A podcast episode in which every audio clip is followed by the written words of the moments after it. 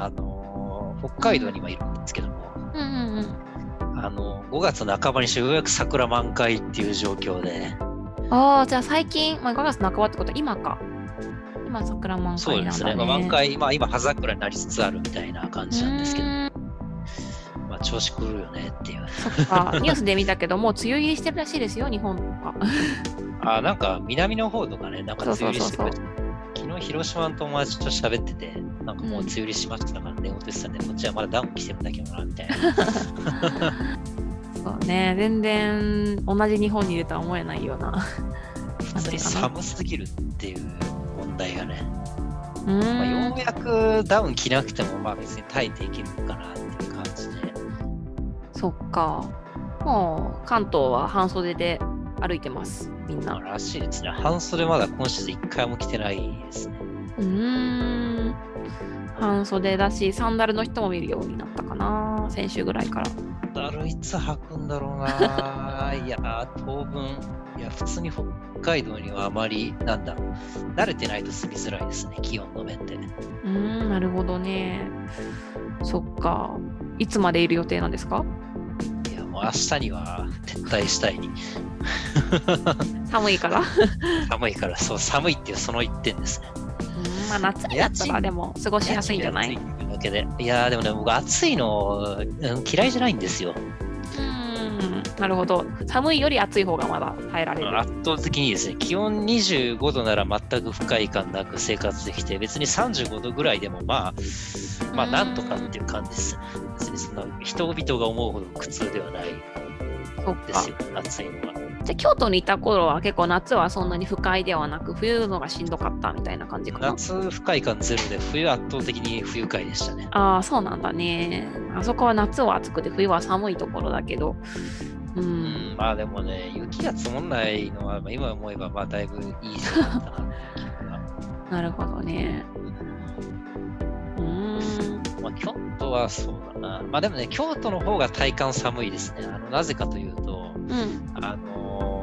寒いなと思って生活してないんですよ、京都の人とか、京,、まあ、京都の住居っていうのは。ああ、そうだね。例えば、なんかドアが2つあったりとか、なんか窓が二重だったりとか、うん。なんか、また、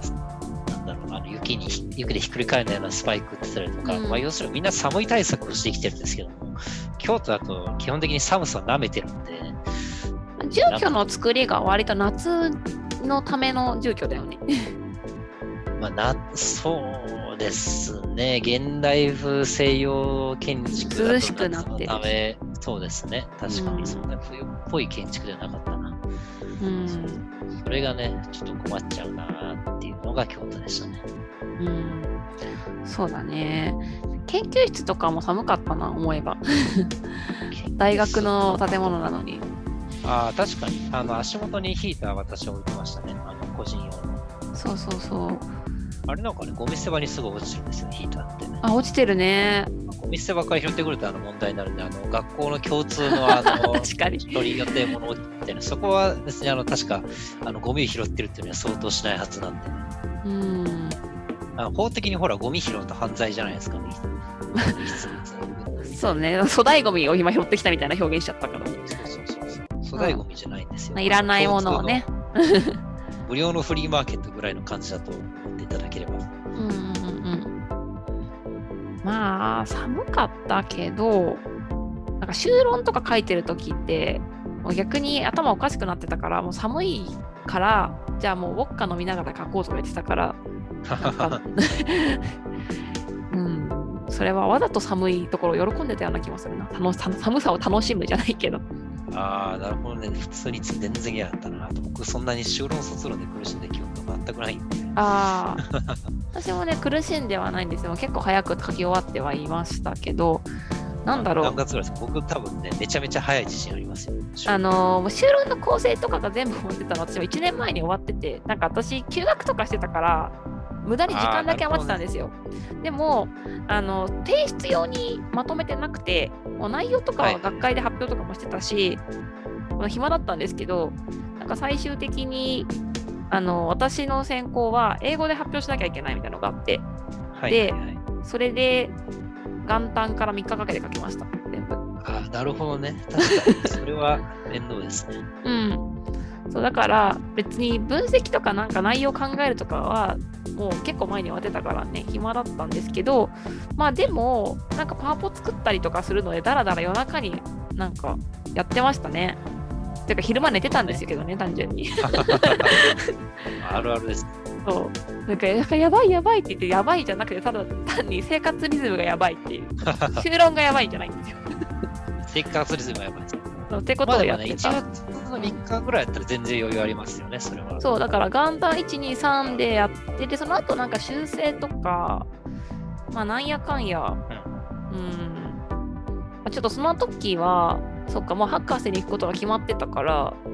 なんかその結構書類がいろいろあったりしたんですよね。でそういうのを深夜にやるっていう謎謎の習慣を作ってました。うんああ、なるほどね。それは、まあでもね、そんな周囲逆転するの恐れない方がいいです。僕も最近そういう境地に いやー、なんか、でもね、何か新しいことが始まる前って、ちょっと新しいことが始まる時には、ちょっとまっとうな生活を送りたいなみたいな、朝早く起きて、なんか、朝勉強するなり、朝走るなりして。一日を迎えたいみたいな気持ちがあって、生活リズムを整えたいなとは思ってたんですよね、当時。まあ無理だったんですけどね、結局。まあ、需要がなかなきゃね、なかなか難しいですよね。それは始業時刻が6時ですって言われたら、まあ9時かってなるけど。うん。まあ自分でやるってなるとなかなか難しくて。できなかったな。今、社会人になってからの方がすごい生活リズムは取れてて、なんか人間らしい生活をしてる気がするな。まあ、まあいいことです。あの会社に所属するメリットの一つだと僕は思います。うーん、そうですね。まあ、それは、とりあえず今はね、あのすごい楽しく生きてますよ。ストレスもそんななく。あそうなんうんまあ、これから、これからできるのかもしれないけどね、ストレスとかね。まあストレスをね、抱えない方が一般的にはいいとされてるので、うん。多少緊張感はあった方がいいと言いますけどね。緊張感のある、まあ、仕事ではあるんだけど、そんなにそこは感じてないな、まだ。学生の時とかでは緊張感なかったな。そのさっき言ったように、その修論が僕、早めに10月ぐらいに終わってたんですよ。10月の半ばぐらいには。ちょっとあと半年間何もやらなくていいっていう状況だったなので、るほど。緊張感なかった気がするな。緊張感っていうか、ただなんか組織の方が、なんか人間がちゃんとしてるなって感じはしますね、大学の時よりは。でも、頭いい人多いんですけどね、大学は。か、人間が、まあ、そうだな。そう、結構、博士とかにまあルールがちゃんとしてるるとね、そう、ルールがちゃんとしてねないから、結構理不尽なことが多かったなって気がするんですよね、社会より以上に。社会も理不尽なことたくさんあると思うんですけどね、なんか、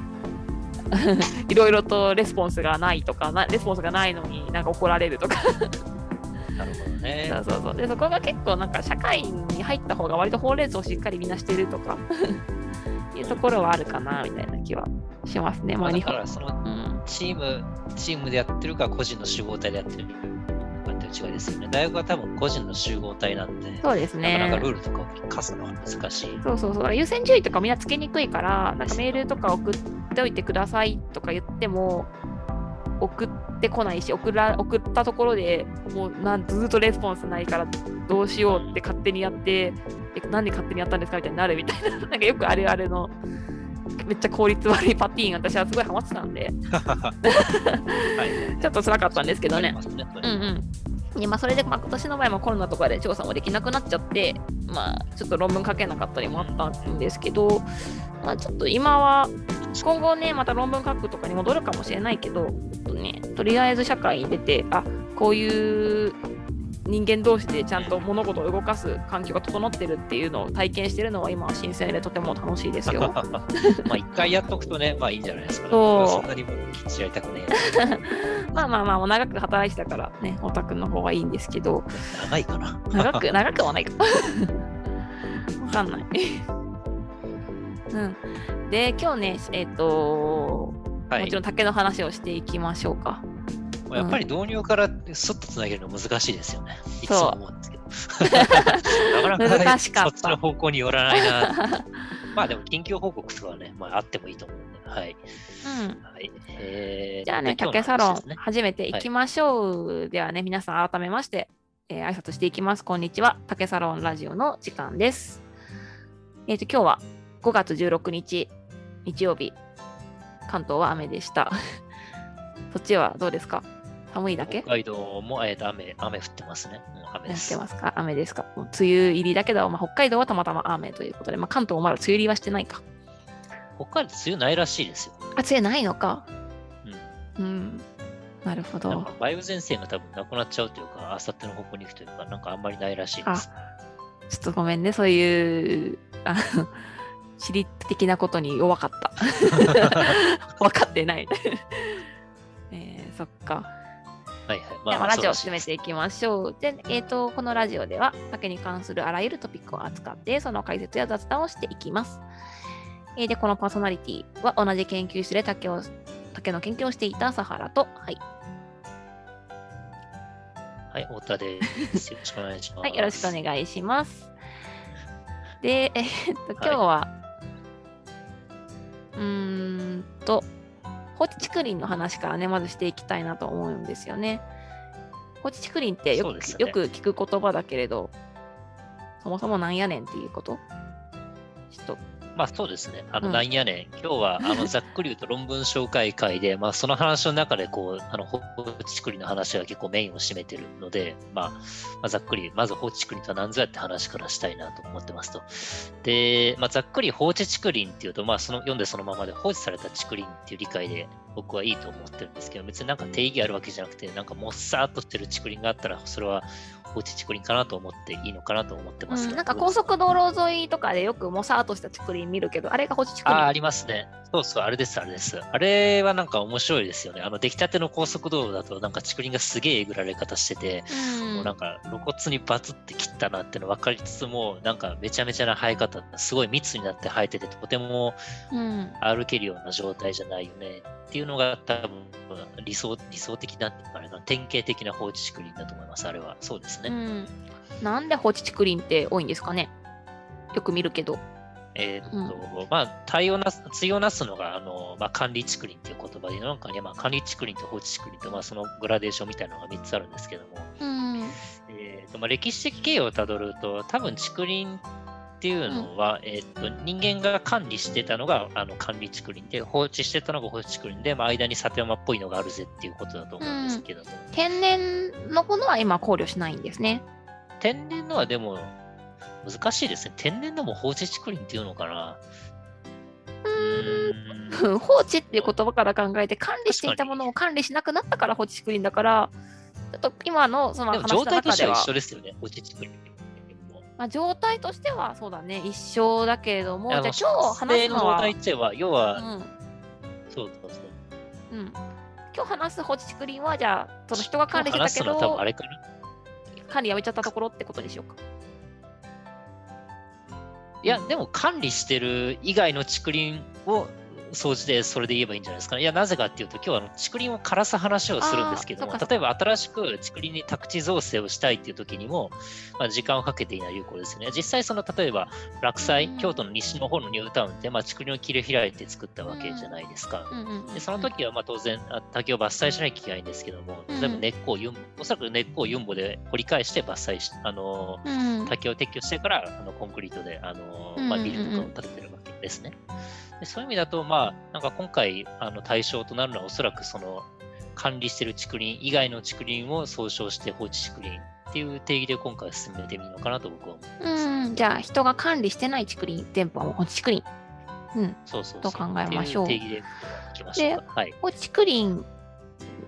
が問題になってるっていうのは、まあ、人にとって邪魔だからなのかな。そうですね。あのーまあ、いろんな邪魔さ加減があるんですけども、まあ、まず、あの、もったりしていて、あの、ヤブカとか、うん、あと、イノシシですね、結構、あの、最近話題になるのは、最近でもないのかな。あの、放置竹林にイノシシが隠れちゃって、あの、駆除しにくい。イノシシってほったらかすと、まあ、畑とか掘り返しちゃうんで、あの、まあ、いうんうんわゆる、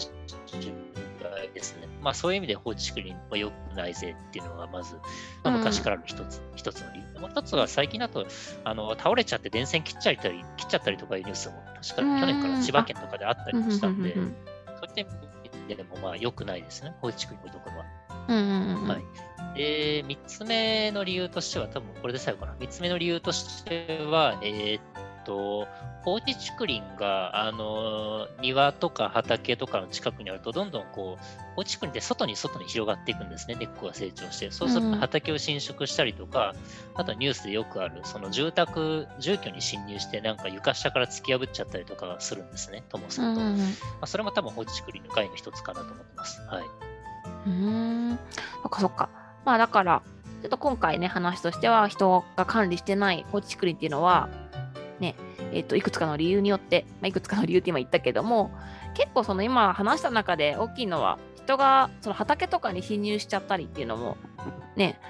えっ、ー、と結構厄介だなと思うし、まあ、ヤブカもそうだね。うん。まあ、そういった理由で邪魔だから、ちょっとそれをどうにかしないといけないよねっていう話ですよね。ねまあ、簡単に言うと殲滅させなきゃいけないと、うん、そういう話ですね。はい。うんまあ、本当はね、理想としては人が管理することによって、えっ、ー、と、そういう良くない竹林を減らしたいんですけどね。うん、まあで、そうですね。まあ、強制、毎年ちゃんとタケノコを取って、なんか竹林の量を適量にすれば、そんなに外に張り出してくることもなくて。ないし、そのイノシシとか蚊とかも、うん、増えないもんね。まあ、ただ、それはできないとこもたくさんあるよね。はい、うん。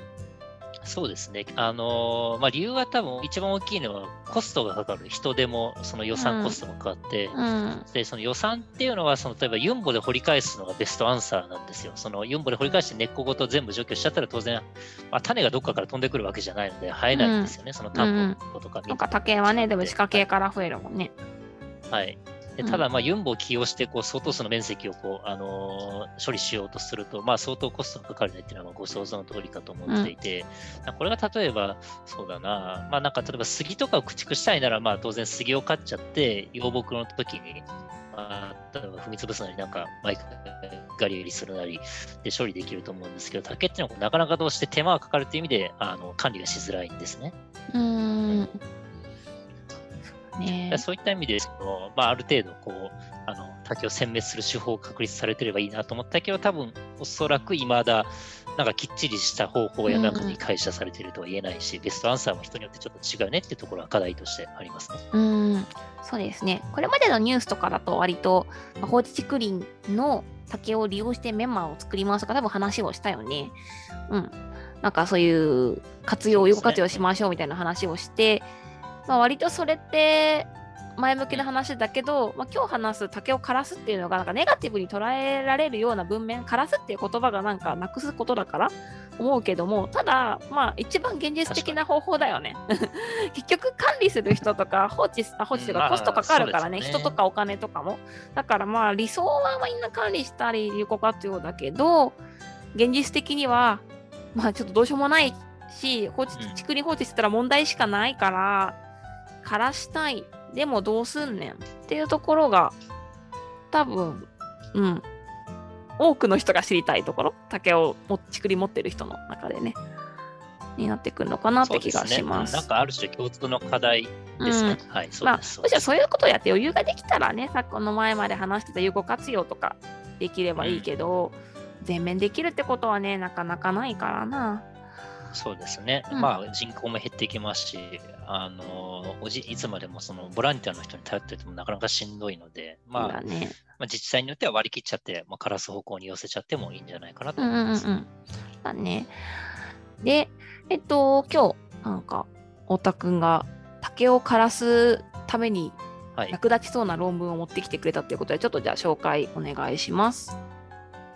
はい。えーと、タイトルは、間伐材及び塩素酸ナトリウムクロレート S 全面土壌散布によって放置竹林から紅葉樹林の早期転換は可能かっていう論文で、まあ、ざっくり言うと、あのクロレート S っていう、あのなかなか強烈な、あの、うん、薬剤を土壌にまくことで竹っていうのは殲滅できますかっていう論文ですね。うん、で、まあ、ざっくりアブストをかいつまんで思うと、まあ、要旨としては、放置竹林の整備において、いかに、えーと、簡便に滝を駆除するのかは重要であって、でその後で、えーと、紅葉樹林の誘導が期待されますと。でこの研究では、えーと、缶を全抜してさら地、まあ、要するに全部、あの地下茎以外は、うん、あの缶を全部、缶っていうか竹ですね、竹を全部、地上の部分だけを切っちゃうんだね。うん。そうそう、地上を切っちゃって、あのクロレテ S っていう塩素酸ナトリウムからなるものを、えー、と全面土壌散布する方法で、えー、とそれをうまくいきますかというところを検討しましたと。うん。で、えー対象実験は当然、まあ、あの研究論文なんであるんですけども、まあ、対象実験としては全抜をしつつ、えー、とそのクロレテ S っていうのをまかないところを、うんうん。えー、と対象値としましたと。うんで、うんうん。えーその結果としては、えー、と薬剤を処理した、えー、と地区、まあ、場所では、えーまあ、マダケなんですけど、マダケはそんなに生えてこなくて、えー、と総本層でも肥度はまあ20%ぐらい、まあ、要すれば、まああのーほとんど被覆することは、まあ、すぐなくなりましたと、半年ぐらいですね。うんうんで、一方で、えっ、と、全抜してるとはいえ、えっ、と、薬剤処理してないところは、えー被覆度が下がるペースが遅くて、まあ、結構時間がかかりましたというところですね。で、まあ、論文の用紙とは、えっと、まあ、その後の広葉樹があの育つ育たない云々っていう話なんですけども、竹を枯らすっていうところにフォーカスすると、まあ、一旦用紙はそんなところですという論文うん、なるほど。ありがとうございます。えっと、まあ、放置竹林の中でいくつかのプロットを作って、全部、あの、地上の部分から、えっと、切ってしまって、そこにクロレート S っていう除草剤を撒いたとこ撒いてないとこで比較したっていう実験で、なんか話聞くところに限るとね、なんかクロレート S がスポンサーなのかなとか 思ってしまうような。えーっと、研究だけどまあ、あのー論文っていうのは、まあ、そういうところは、まあ、なきにしもあらずで、えーっと、この論文書かれてる人の、えーっと、論文の大きさが3人いて、えーっと、久本陽子、えーっと、先生と、えーっと、江上博さんと、えーっと、鈴木茂雄、えーっと、先生ですよね、鈴木さんも。うんうんはい。えーっと、3人いらっしゃいますと。うんで、この江上さんっていう方が、あの、スミカグリーン株式会社、多うん分、住友科学さんかな。住友、うんスミカグリーン株式会社っていうところで、クロレテスっていうのを作ってますと。うんで、この人主体、まあ、あの2番目なんですけども、この人が持ってきたものを持ち込み企画っていう形で、多分この論文が担保で出てるのかなと。なるほど。じゃあ、まあちょっと若干スポンサーありきみたいな感じもあるけれども、まあ、ただ、あの、やってることとしてはすごいわかりやすいし、なんだろう、商品説明みたいな 論文ではありますよね。ほら、やまあ、った、そうですね。切ったところは切っただけだと書いてくるけど、切ったところにクロレット S を巻くと、竹がなくなるでしょ、出てこないでしょっていうことを、あの、まあ、科学的に証明したっていうことですよね。はい、簡単に言うとそうです。あざっくり言うとはいまあでも、まあでも持ち込み企画って結構あるじゃないですか。僕がいた研科学系の研究室でも、あの、なんか名誉教授が、あの、ある会社の、あうんの、重役に、まあ、社外重役かな、なんかそういうのになって、えーっと、なんかこういう素材あげるから、これで、これベースに研究してちょっていうのがあって、そういうの多分多かれ少なかれあると思うんですよ。まあ、まあ結構ありますね。まあどこでも、研究でも仕事でもあるようなことだと思いますよ。そうそうそうそう。でまあ、それでなんか都合のいいデータを作ると、まあ、全く良くはないんですけども、ただまあ、こういういいものがあって、これ使ったらそのいいような結果が出ましたっていうのは別に論文としてうんうん僕は正しいうんうん。い視点なんじゃないかなと思います。やいや、私は別に批判的に言ってるわけではなくて、ああ、いや、たそだ感想をれ批判的なわけじゃないっていう。わかりますからね。そうそう。うん。いやでも、なんかこう、うんなんだろう、あんまり研究にこう親しくない人って、なんか、はいはい。え、その、こ例えばこのクロレテ S だと、クロレテ S の人が書いてるから当然良くなるじゃん。それって恣意的じゃんって思うかもしれないですけど。なるほど。だからまあまあ、そんなことはなくて、あのちゃんと論文っていうのはこう、あの書いた人と全然利害関係がない読む人っていうのがいて、うんでちゃんと正式な認可を取って通ってるんで、なんか企業はホームページで適当に、なんか例えばヨーグルトを飲んだから腸内細菌うんぬんみたいなのを出すのと、まあ、訳が違うって話は一応前提として、あえーそうですしてねお。きますといううん話。うんうんうんはいはい。で、はい。えっと、ただこの研究で、まあ、あの、まあ、クロレット S が効果分かりましたと。ただ私が気になったのは、その使い方ですよね。まあ、この研究の方法にもあるんですけど、一回、えっと、クロレット S を散布するところも散布しないところも、地上部を海抜してるんですよね。そうですね、おっしゃる通りです。うんえーっと、多分海抜しなくても、すごい時間をかければ枯れるとは思うんですよ。あのうんというのも、あのこのクロレテスっていうのは、あの根っこから侵入して、まあ、水分とか栄養分とかの吸収を阻害するっていう、まあ、塩素系の作用を持ってるらしいんですね。うん。でそうすると、まあ、すごい長い目で見れば、まあ、枯れていくのかもしれないけれども、今回はまあ条件を揃えるために、まあ、全抜してやってますっていう話ありつつも、あ、あとはその一般的なその竹林、放置竹林を駆除し駆除する手法として、あの全抜っていうのは結構、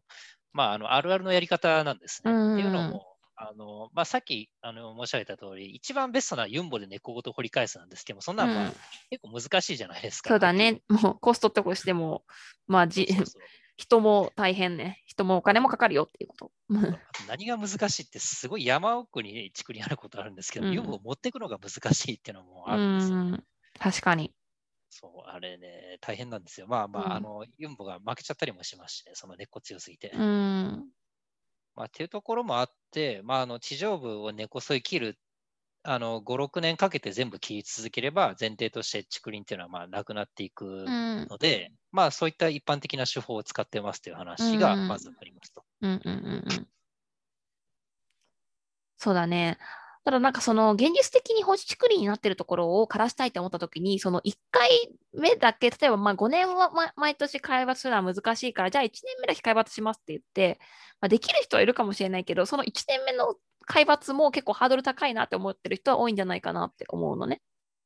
相当ハードル高いです、そうだよね。確か京都府の上の方で、あれ何市だったかな？あの、なんか竹林整備協力隊みたいなのちゃんと市がお金を使って、あの雇ってあの全抜するっていう集団があったと思うんですけども、宮津とかかな？あ、そう、宮津です。あ、宮津市です。そうそうそうそう。その人たちですら、まあ、結構コストかかって、かつ、なんか4、5人ぐらいグループ組んで、こう、各地を転々として延々卓球を切り続けてるっていう集団なんですけども、うんなんかそういう専門の人が気合い入れてやらないと、やっぱり全抜っていうのは難しいんですね。で、そういう専門の人がいるから、年に1回とか2回全抜できるんだって、うん多分、なかなかの面積を全抜できるっていうのは多分相当大変だと思う。多分1回目でもできれば同じっていう感じだと思います。うん。なんかそのクロレート S の巻き方っていうのはこれどういうふうに巻いてるのかな？えーかりますか？回は土壌、土壌散布ですね。あのあ、土壌散。布。あ、じゃあ巻く感じか。はい巻くだけだったらハードルは高くないですよね、正直。そうですね。あの、注入とかいう方法もあるんですよ。あの、うんラウンドアップとか特に、あの、竹の缶に穴を開けて、うんうんうんあ、他のラウンドアップは薬剤ですね。そうそう、あ、そうですね。あのーそう、ラウンドアップって薬剤を竹の缶でドリルで穴開けて、そこからなんか注射器みたいなので 15cc 入れますみたいな実験とかは、うん。まあ、あって、そういうやり方だと、まあ、かなり角度高くできるんですけども、ただ、あの、こううっそうと茂った放置竹林をこう練り歩いて、一個一個注射器で穴を開けるんですかっていう疑問は、うん。まあ、ありますよそれはハードル高いな。それは一般の人にできないことだから、結局そのあ木を切るとか穴開けるとかは難しいよね。おじいさんおばあさんでねるの。ですね。うんそうう、んなんで、まあ、あのーこう土壌散布っていうのはすごいやりやすいやり方の一つ。まあ、最悪入れなくても、こう、あうんの、バケツで持って、こう、ファサってこう肥料まくみたいな感じで、うんうんうんあのぶちまげることはなんとかできると思うので、うん。そうそう。まあ、そういった意味でも、あの、うんやりやすい、あの、より実情に即したやり方が土壌散布じゃないのかなと僕は思っています。だね。だからもう、あの、試験的に比べる論文としては、このやり方、その開発するのはいいなと思うんだけど、まあ、現実的に人が使うってことを考えたときには、まあ、これもいいんだけど、ちょっと時間かかるかもしれないけど、何年ぐらい、その土壌散布で、えこの薬剤を巻き続けたら、地上部の竹ももろとも枯れますっていうのも知りたいなとは思いました。そうですね。それちょっと見たんですけど、なんか僕がパッと5分ぐらい見た感じだと発見できてなくて、うん。その土壌散布ですね。土壌散、あの、滝がある状態で土壌散布してましたっていうのは。なかなかね、ある、あればいいんですけども、なんかいいデータが得られてないのか、うんまあ、あるいはそもそも結構タフすぎるから実験そのものをやってないのかっていうのはちょっとわからないですね。そうだね。いや、ただやっぱ放置竹林持ってる人でもう今放置になってて、でも問題だと思ってるってことはきっと、まあ、何かしたいけどできないってことだから、いきなり開発しまずしましょうっていうステップができないからね、巻くだけならね、いいけど、うん。そこが気になるデータですよね。うーん。まあ多分1回目は全発してくださいっていうことなのかもしれないです、ね。もうそれはもう言ってる言葉。ただそれができないやっていう。うんまあ、1回目だけやっちゃえばね、あの2回目はあのひょろひょろしたものしか生えてこないんですよ。それはそのうんクロレテス巻いてないとよりひょろひょろし、あのあ巻くとひょろひょろしかしたものしか生えないし、あの選抜するとクロレテスとか薬剤巻かなくても割とひょろっとしたものしか、あひょろっとしたものを中心に入ることが多いんですね。まあ、だから1回やるとなるほど2回目は割と楽ちんにいけるんじゃないのかなと思うんですけど、その1回のハードルが高いということですよね。ああ、そうう。そうそう。まあ、なんだろうな。例えば、あのーなんだろうな、ゴミ屋敷のさ、清掃とかさ、そのものの、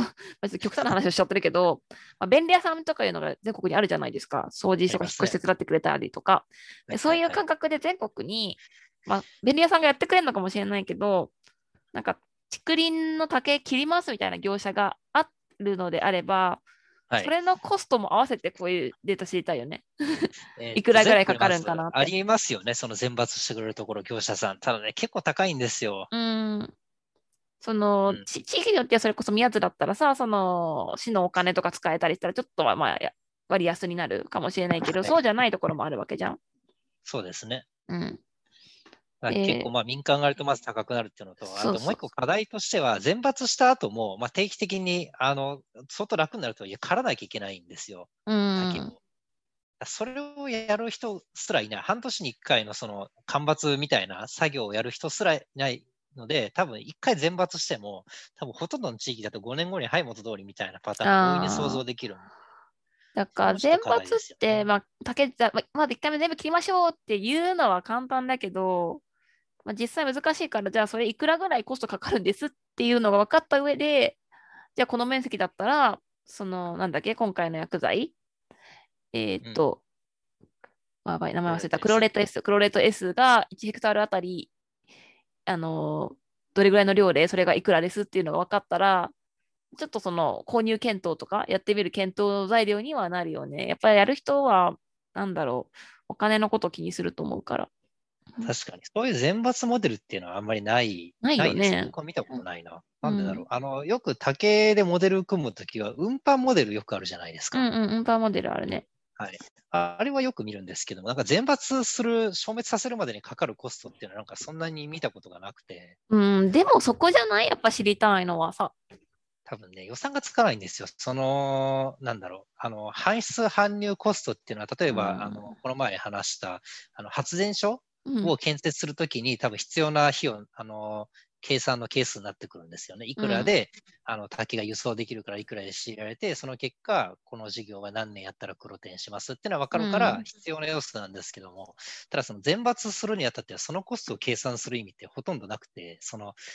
なんだろう、竹を殲滅させたい人は多分結構いくらかかってもやると思うんですね。ああ、なるほどね多分、あの、佐原さんがおっしゃる通り、あの、コストがなんか条件付けして、例えばユンボがある、かつ金があるなら全部掘り返して、あの、2日で終わり。逆に、あの、時間かけてもいいけど、コストも、あの、ちょっとかけてらんないなら、あの、のんびりクローテースだけ、ま、巻き続ける。うんで、その中間ができるなら、えっ、と、全抜してクローテースをやると3年で終わるみたいな話の論文があればいいですよね。うん、そうだね。見たことないなぁ。多分ないんだろうな。論文とまでいかなくても、なんか地域ごとのね、報告書とかでないのかなとはちょっと思ったけど、なさそうね。ううんん、まあ多分その需要がないんでしょうね。やる人はやるし、やらない人はやらないっていう感じ。なるほどね。うん。また、土地の問題だからさ、あの、築はい放置竹林って、そのやる人はやる、やらない人はやらないで、やらない人はやらないって、結局その地域に、あの、デメリットが被るわけじゃん。だから、なんか、そうですね。放置竹林が多い。いから、だけど、うちの地域の人はやらないんだよね、母じゃなくて、やっぱその地域の行政なりなんなりが動かないといけないのかなって気はするけどね。うん。まあ、そうすると行政の人のためにあった方がいいデータですよね、それは。あのそうだ。ね。まあ、継続的にお金出すって難しいじゃないですか、行政のこうスタイルとして。うん。だから、1年目にイニシャル1000万出せるけど、他はゼロっていう予算しか取れないなら、その方法を取ってもいいし、逆に100万円ずつ毎年出せるってあれば、他の方法もありますよって提案ができれば、なんかもしかしたらその放置コリン問題のうん解消の、何、一つの手立てになるかもしれないですね。うん。今回論文ではこのクロレット S 使ってやってる、あの、竹枯らそうとしてるんだけど、あの、竹枯らす方法って結構竹枯らすのってそのね、結構大きい問題だってさっきから話してるから他にもあると思うんだけど、はい。なんかどういう方法が他にあるんですか？えーっと、まあ、まず薬剤、あの、こうやってうん使う方法としては、そのクロレテスを巻くっていうのと、さっき言ったような、あのーなんだかな。えーっと、ラウンドアップか。ラウンラウンド、そう、ラウンドアップ巻きます。両方の2つがありますと。うんで、それを組み合わせる方法としては、その全抜、要すれば全部竹を刈っちゃう方法がまずありますね。で、うんその、さっき言ったようにその薬剤を使わないで、その全部買っちゃう方法もありますと。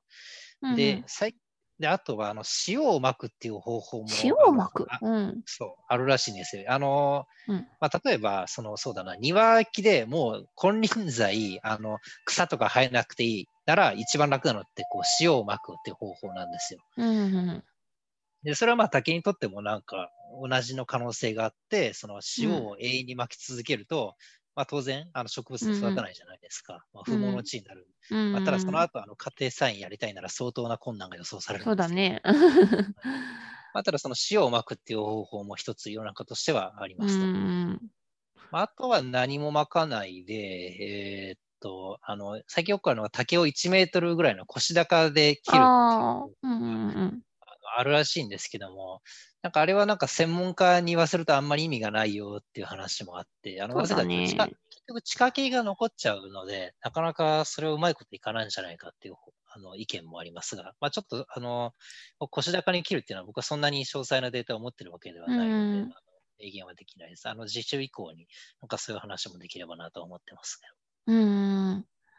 そうだね。まあな、なんででもそういう方向が言われているのかっていうのもね、きっと何か理由があったりとか、誰か成功した人が、まあ、N イコール1のデータだとしてもあるからなんだろうから、ちょっとそこまた今度聞いてみようかな。探していきましょう。そうね。うん。はい。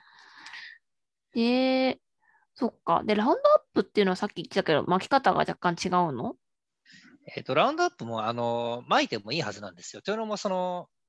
うん。あの、草本に対してラウンドアップって、草本に対しても有効なんですけども、あ、草本っていうのはそのうん草ですね。いわゆる草草。ですね。うん。草に対しても有効なんですけども、あの当然草に注射するとかないじゃないですか。うん。で草、に注射できないね。そうそうそう。で、あの、なんで地面に巻いてもまずいいですと。ただ、あの、竹に関しては、あの、容易に穴が、まあ、他の植物と比べて穴が開けやすくて、えっ、と、かつその注入したら、あの、缶にちゃんと溜まってくれるので、うんまあ、それはそれで有効であるっていう意味で、そのドリルで穴を開けて注射っていう手法があるんですけども、まあ、一般的には、あの、巻くっていうのを前提とすればいいです。うーん。そうなんだ。コストはっていう話はちょっと今日はまだわかんないかな。うん。そうです。レートと関連ラウンドアップ。の話はまだ出してなくて、うんうんそうですね。なんか何ミリリットル単位の勝負だと多分出してるとこあると思うんですけども、まあ、ちょっとそこまではわからない。ただ、おそらくラウンドアップの方が流通量を考えて安いと思います。うんうん。まあ、あの、竹を、あ、竹じゃない、その、草を枯らすっていうと、まあ、一番手に出てくるのラウンドアップなんで、日本だと。そうだね。でめちゃめちゃ効きますと。うん。例えばさ、あの、森林の中でよく、そう、あ、なんだ、杉、ヒノキ林とかの仮想植生に笹が繁茂しちゃったよ。でもその笹はいらないよって時にもラウンドアップとか巻かれたりするものなのかな。えっ、と、その地の植生によりますね。あのラウンドアップ、まあ、効く植物、効かない植物当然あるんですけども、ね。うん。そらくは結構効いちゃうんじゃないかなと思います。うーん。いろんいろんなものに。そうか。このこラウンドアップもクロレット S とかも普通に流通してそうなんですか？えっと、ラウンドアップはホームセンターで見るので流通してます。クロレテスは多分流通してるとは言い難いんじゃないかな。あの通販とかでは全然買えるんですけども。うん、うん、うん、うん。そうか、そうか。なぜかってその竹を専門に消したいっていう人はそんなに、世の中にいるはいるんですけども、うんじゃあ薬剤を専門の使うかっていうのはたどり着く人は多分そんなにいないはずなんで、うんうんうんあのーうん、そんなにない、あのめちゃしやすいとは言い難いですね、クロレーテースは。うーんただ別に、あの、買おうと思えばいつでも買えるっていう状態だと思います。うんうんうん。そうか、そうか。まあね、あの、買おうと思えば買えるものだったら、うーん、まあ人は使えるもの、使えるもんね、誰でもね。なるほど。いや、なかなかはい竹ホチクリンをなくそうってするのは大変ですね。なんか簡単にできる方法としての多分いろいろ薬剤師を開発してるんだと思うけど、やっぱ開開発しなきゃいけないっていうのと、あと1メーター切りがあるけど、うんまだあ何にしろ切んなきゃいけないんだね。うん。まあ、でもね、あの、まあ、竹も大変ですけど、まあ、竹はその地下系が残っちゃうから大あ継続大変なんですけど、例えばでも杉の大森林地帯をこう、全部抹殺しようとすると、それも大変じゃないですか。あなんだけど、まあ、チェーンソーを持ってきてガラガラ。大変だけど、なんだろう、地下系で繋がってないからな。まあ大変だけど、はい。うん、ちょっとそこは違うかなって思う。そこはね、まあだから1年やれば終わりっていうところあって、だそう継続的っていう意味だと相当大変ですね、体験は。はい。うん、生命力が強い、強すぎるんだな。うん。まあ、かんね。多分ね、さつまいもとかもね、駆除僕大変だと思うんですよ、そっかそっか。その話聞いたことないですけども。はい。あれも根っこに栄養を貯めるタイプの植物じゃないですか。ああ、あの駆除が大変っていうとさ、クズとかもそうじゃない？割と。ああ、そうですね。ああ、クズも確かに大変クズと銀ネムとか、はい、沖縄の方に多いやつ。ああ、はいはいはい、言いますね。うん、あとね、ね、ミントも大変って言いますね。あ、ミントも大変なんだ。はい。そっか。だそういうものもさ、多分駆除してるまあ、歴史じゃないけども、いろいろ事例があるはずなんだよね。そうですね。うん、あります、全然あります。はい。ただやっぱりその、さっきおっしゃったように、その地下気が残るという特殊性がゆえに、その、あの、ミントとか、そのクズとかとは多分なかなか、あしかも地下気が残って、かつ横にめちゃめちゃつながってるっていう、その猛烈な強みがあるので、まあその他の植物よりは難易度があのある程度高い、結構専門対策を施さなきゃいけないけど、その研究はまだ途上であるっていう状況だと思います。確かにそうだね。まあ、というか、まあ、そもそも竹って、そのクズとかと違って、木本に近いものだから、うん、でかくて重い、大変だもんね。そう、そうですよね。多分、ナタで切り開こうとかにできるもんね、クズの場合は。うん、それができないからな、厄介。うん。そうだな。まあ、はい、そういう、こんだけ課題がないとこんなに問題にはならないけどね。思ったけど。まあそうですね。あとはまあ歴史的背景として、多分放置竹林が問題になりだしたのは、おそらくここ50年ぐらいの話なんで、あの、その、一般的なその農家の人の知識として、なんか効率的に枯らすっていうのはそこまで多分求められてなかったのかなと思います、今までは。例えば山の中だと別にまあ、まあ、入るだけ入ればっていう感じで、目畜コンコになっても多分誰もそんなに気にしてなかったし、逆に必要なところはちゃんと農家の人が入って、まあ、里山みたいな形態で、あの、ある程度は管理してたのかなと思います。ただ、ここ何十年かで、あの、そういう、何、竹林マスターズニーズっていうのがすごい出てきて、で、じゃあいざやろうと思った時に、あれ先行研究、先行する、あの、おばあちゃんの知恵袋ないじゃんってなってみんなこう、まあ、慌てつつも予算がつかない状況で、と、探してるすごい悪循環だね。でもさ、まあ、放置竹林自体が新しいものなんだね、歴史の中でも。はい。あそもそもいまだにこう、うん、新聞とかだと、竹は現在問題視されてるとかいう前書きから入るじゃないですか。そうだね。入るじゃないですか。うん、地名だよとか思いながら読んでるんですけども。うん。でも、まあ、わからないよね。その、竹が悪いっていう書き方にやっぱり渋田どうしてもなっちゃうけど、そもそも本当はか植えといて管理しない人間が悪いとか、あとはもともと天然林だとして、天然竹林だったとしても、結局人がその周りの土地を管理さえしてれば、畑に侵入してくるってこともないわけだもんね。そうですよね。あの、もともとしかも畑にそんなポツンと入るものではなくて、あの、人為的になんか、例えば田んぼで、その、うん、あの、稲を干すために、稲穂を干すために、なんか竹を使ったりとか、まあ、あるいはその、なんだあの、何かを編んで、その、うん、何か材料をするために竹を、その農家の人のお供として植えてるわけで、まあ、そうするとその管理するのが前提の植物だったんですけども、なかなかそうもいかなくなったっていう背景が、まあ、放置竹林の問題として一つありますよね。そうだね。だから、まあ、竹をが悪い竹竹を駆逐しなきゃっていうふうに言っている裏の裏では結局竹を管理しない人を減らさなきゃとか、うん、うんうんうん。まあそういう問題は土地,、まあ、土地の利用がそもそも変わってきてしまったから、はい、まあ、何が悪い悪くないとかじゃないんだけれどもうん。そうまあ、時代時代に応じて我々も対応してね、あの、はい、物事考えていかなきゃいけないってことがよくわかりますね。まあそうですね。その時代の構造的な問題が、その時代の流れに任せてるとなかなか解決できないんで、科学の力で何とかしようっていうのは、そのラウンドアップであり、うん、あのクロレテスでありっていうところかな。うんうんうん、で、そうだね。科学的に今こうやって改善策ができてきてるけど、あとは現実的な問題で、じゃあそれをどうやってね、あの、アプローチしていくかっていう、ある意味営業の技じゃないけれども、営業力と、うん、まあ、どっから予算を算出するかっていうまあ、経済面が 課題になってくる。技術面がちょっとクリアになってきてはいるところなのかもしれないね。そうですね。まあ、ただ、うんまあ、もうちょっと構造的な話をすると、こうやってこう論文とかで技術年が明らかになっても、それをその実際の現場の人に落ちるのには、また多分10年スパンの時間がかかると思うので、ななんかそこも一つ課題ではありますよね。うん。そうだね。まあだから、なんか普及のアプローチっていうのを、それはそれで多分予算を作って、それこそ地域おこし協力隊っていうことはよくこのラジオでも出してるけれども、そういう人たちに、例えば国が予算をつけて、放置竹林で、まあ、何かをするための地域おこし協力隊を地方に入れます。で、その中で地域おこし協力隊の人は、まあ、体力があるんであれば、放置竹林を管理竹林に変えたりとか、なんか、ね、メンマ作るとか、新しいものを作るとか、有効活用すればいいし、そうじゃなくて、まあじゃあ、その人が主体となって、まあ、ファシリテーターとかとなって、こういう竹を枯らして、じゃあ新たな土地利用を考えましょうっていうことをやってもいいわけだよね。そうですね。はい。うそういうとこ通ろに、あのー結局、技術がありますって言っても、ポツンとあっても、それ使えないわけだから、人は。なんか、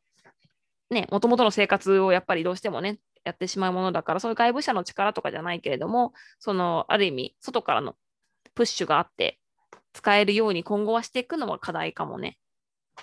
うんりうん、まあ、そうですよね。あの、常にこう、竹会が抱える構造的課題課題というか、まあ、そうですね。うん。うん、まあ、てか、竹だけじゃないんだけどね、結局なんかそういう科学技術とかの、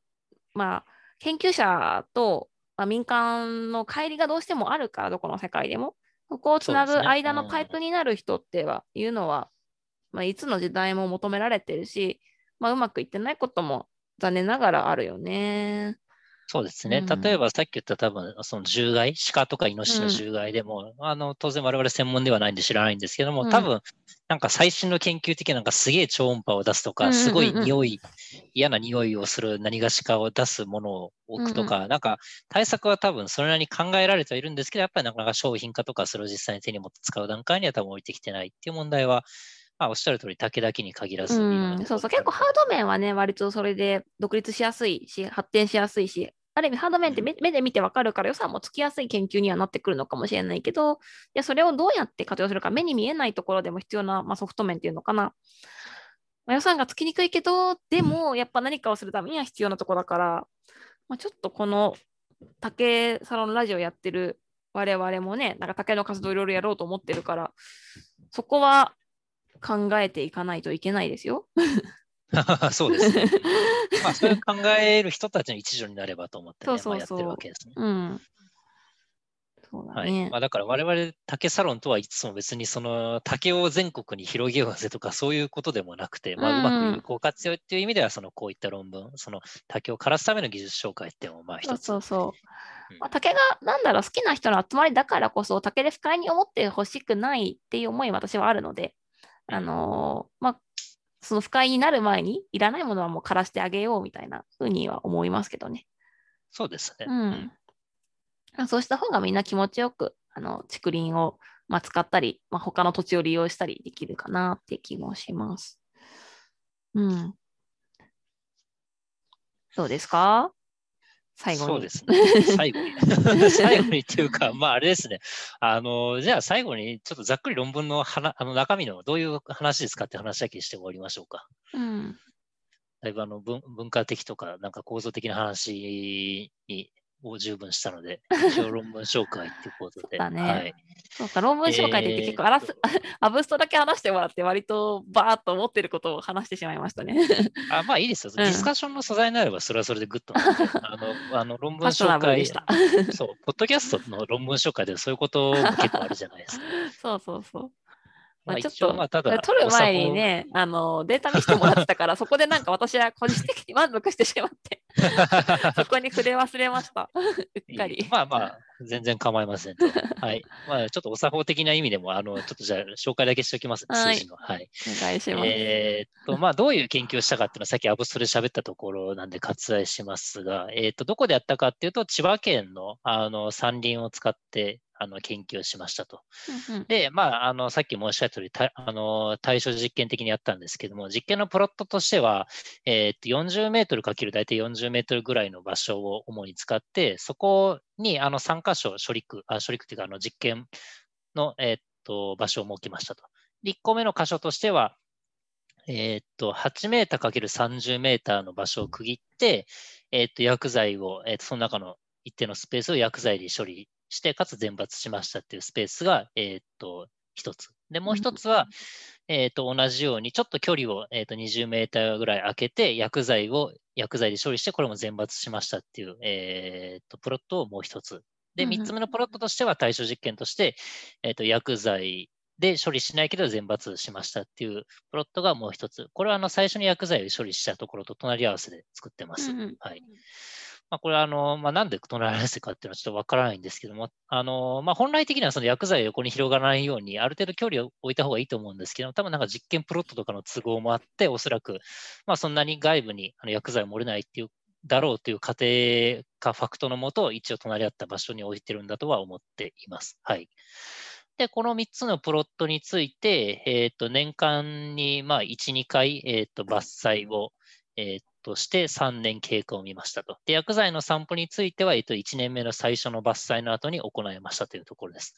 えー、となんで、まあ、さっきの話じゃないですけども、おそらくあの伐採しない状況で薬剤の散布っていうのは多分、まあ、それなりに難易度が高いので、うん、何もなくなった状態で、あの分かりやすく薬剤を散布したのかなと思います。はい。で、えっ、ー、と、実験結果も、これもかいつまんで話すと、えっ、ー、と、実験結果は、あの、2つの情報でもって彼ら処理してますと。一つは竹がどんだけ減ったか。で、もう一つは、あの竹以外の、えーと、広葉樹とか草本がどんくらい生えましたかっていうところのデータで示してます。で、えー、その実験結果、まずあの薬剤処理した、えーと、2つの地点、これを A と B とします。薬剤処理した地点については、えーと、最初の方からあのマダケの被覆率は随分下がってきて、あの被覆全抜して薬剤処理したところの半年後では、えーと、その被覆率、マダキの被覆率が40%ぐらいまで低下してますと。で、えー、で、低木層では40%に低下、高木層、まあ、ある程度高い、多分10メートルぐらいのところでは、えー、っと、マダケはもうほぼゼあの完全ゼロになりましたっていうのが、まず分かりやすい実験結果です。で、対象区は全抜したんだけど、あの実験開始から半年後には、えー、っと、被覆率100%で戻っちゃってますっていうのが、えー、っとありますね。まあ、だからこれまずあの開始半年後のデータでもう明らかにあの薬剤撒いた方がいいっていうのはあのまず分かってますと。なんで、まあ、ここからのスタートとしては、まあ、全抜本気でやりたいなら薬剤は絶対撒こうねっていうことが一つ言えるかなと思います。はい。で、もう一つ飛んで、えー、っと、実験開始から1年後ですね、あの、全抜をこの間2回挟んだのかな ?2 回挟んだ、えー、っと、1年後ぐらいでは、えー、っと、まあ、当然、えーと、薬剤を処理したところでは、えーと、高木層が引き続きゼロ、低木層でも、えー、被覆率が40%から20%に半減してますというところ、まあ、20%っていうのは、まあ、まあ、ほぼほぼ減ってきたよねと言っていい状態にまで持ってこれたのかなと思います。あのおそらく3、4メートルとか、すごいちょろっとしたビジュアルはないんですけども、ちょろっとした滝が、あの何本か生えてますよっていう状況まで追い込みました。で、対して、えー、と、薬剤を処理してない方は、あの、1年後のところでも、あの、高木層、まあ、比較的高いところでは、えっ、ー、と、マダケはまだ皮膚率100%で、えっ、ー、と、生い茂ってますよというデータになってますと。で、ただ実験開始から、えっ、ー、と、これは1、2年後かな？えっ、と、2年後のところだと、えっ、と、薬剤処理したところでは、皮膚率が引き続き20%、あるいは、えっ、と、ゼロまで持ってこれましたよってところが明らかになっていて、で、全抜した方、あ全抜してかつ薬剤巻いてないプロットだと、えっ、と、高木層のある程度背が高い方の竹は、えーと、ほぼ全滅に近い状態まで追い込めて、でかつ、えーと、低木層に関しては皮膚率60%ぐらいまでは持ってこれましたよというデータがあって、でここからのスタートとしては、まあ、こんあの薬剤巻かなくても根気よく刈り続ければ、それなりに竹は殲滅できますよということが言えるかなと思っています。で、えっ、ー、と、さっき申し上げたもう一つの、その、他の、まあ、竹以外の、えっ、と、草本、あるいは低木の話をしておくと、うん、えっと、これが意外にそこまで差分はないんですけども、えっと、まあ、あの、どちらかというと、えっと、薬剤処理したやつの方が、まあ、あの、比較的、あの、低木と言われる草本よりも木本みたいな方が、うん、えっ、と、復活、まあ、あの、繊維が復活しつつありますよってことは言えて、で、まあ、えーっと、この論文の結論としては、まず、あの薬剤は撒いた方がいいっていう話と、まあ、全抜したらそれなりに竹はまあ薬剤撒いてなくても枯れるっていうところと、あと繊維を加速させたいなら、あの広葉樹とかちゃんと狙って植えなきゃ、あの要するに竹を駆除するだけだとなかなか戻りのスピードっていうのはそんなになんかいい感じのものは出ないから、そういう処理もしなきゃいけないねっていうところが、うん、あの示唆として彼ら結論のまとめとしていますというところですね。はい。簡単に言うとそういう論文でした。うん。ありがとうございます。あのまあ、この論文の趣旨としては、あのまあ、タイトル通り、放置竹林から紅葉樹林の早期転換は可能かっていうところで、うん、でも、あの僕が読んだところ、まあ、あの話したところだと、放置竹林を殲滅するのは、まあ、あの薬剤をまけばそのなりに簡単、まあ、コストをかければ簡単だけれども、紅葉樹林に転換するんだと、もうちょっと気合い入れて、それを相応の対策しなきゃいけないっていうところの結びでしたというところのタイトルのアンサーですね。はいそうだね。まあ、竹を枯らすだけって言っても、その次の目的を今ね、確かに考えてやる人が多分多いと思うから、うん。うん、そうね。紅葉樹林に変えたいっていうところは多いね。竹、竹林を。うん、うんまあ、こういう種類だとそこまで見通しが悪くなるっていうことは多分ないと思うので。景観的な意味でかな、やっぱり。景観的な意味が大きいんだと思います。はい。多分広葉樹で、なんか、あの、なんだろうな、あの、机を作ろうとかそういうことでは多分ないと思う。それはそうだろうね。あとは木の実を取って、なんか、生活の糧にしようっていうことでは多分ないと思うので、まあ、まあ、あのおっしゃる通り、景観の意味で、あの綺麗にしたいから、で、竹だと、あと、まあ、景観の意味であれかな、獣害とかも防ぎたいんでしょうね。ああ、そっかそっか。うん。そうまあ、だから竹を移そうとしてよりも、そういう広葉樹の方が、まあ、人間にとっては都合がいいよねっていうことで、うん、あの少し更地になるよりは、まあ、それの方がいいんじゃないかっていうことだと思います。はい。うんまあ、更地にしたいならね、もう塩をまいておけばいいんですよ。もう塩を、すごい塩をバサバサまいておけば、うん、あのしばらくあの不毛の地になる受け合いなんで。はいそうね、それはそれで、ちょっと斜面とかにあったら、土地の、土地崩れそうで心配になるけど。あそうなんですよ。あれ、多分ね、訴訟されると思いますよ。あの、あまあ、土地崩れもそうなんですけども、あの、塩をまいちゃうと、あの、横にやっぱり移っちゃうんですよ、塩が。横の土地に。うん、狙った区画だけに塩をとどめるっていうのは多分かなり困難極まる作業だと思うので、うん、まあ、あの、そういう問題もあって、で、土地が崩れるっていうのはおっしゃる通りで、あの、まあ、これはまあ、あの、なんだ、あの、学校の教科書とかによく載ってる話なんですけども、あの、まあ、木が生えてないと地面が弱くなって地滑りしやすくなるよねってのがあって、で、かつ、あの、竹よりも、あの、確かあれですね、広葉樹とかの方がしっかりしてるんですね、地面は。うん。そうそう、そういう意味もあって、えー、っと、まあ、広葉樹の方が総合的にタケノコを掘らないんであればいいんじゃないかってところは言えると思います。うんえー、なめくじもろとも殺すよりは。そうですね。うのが。こう、そっか。はい。これはオープンアクセスの論文なのかな、はい、これはね、僕が今アクセスできるということはオープンアクセスですね。はい。これは取れます。あの、これのなんか元になった論文みたいなのは、えっ、ー、と、オープンアクセスじゃないんですけども。あ、担保は見れるよってこと、はい、そう、担保は見れるっていう、はい、ことです。はい、っていう論文紹介でした。うん、はい。はい、ありがとうございました。ね、えっ、ー、と、今日せっかく、あのー、竹を切る方法をちょっと論文で見て、論文、まあ、担保ですけども、見ていったので、科学的データから見てたから、次回また他の竹を切る方法をね、見ていこうかなと思います。はい、うん、そうですね。あの、世の中にはなんか県の森林のなんか担当の人がこうやって竹、竹林育成するんじゃみたいなのがあって、その中になんか竹のなんか効率のいい管理の仕方みたいなのがあるので、それをなんかちょくちょく見ていければなと思っています。うん。じゃあ今日はこんなところにしておきましょうか。そうですね。はい。はい、じゃあありがとうございました。はい、ありがとうございました。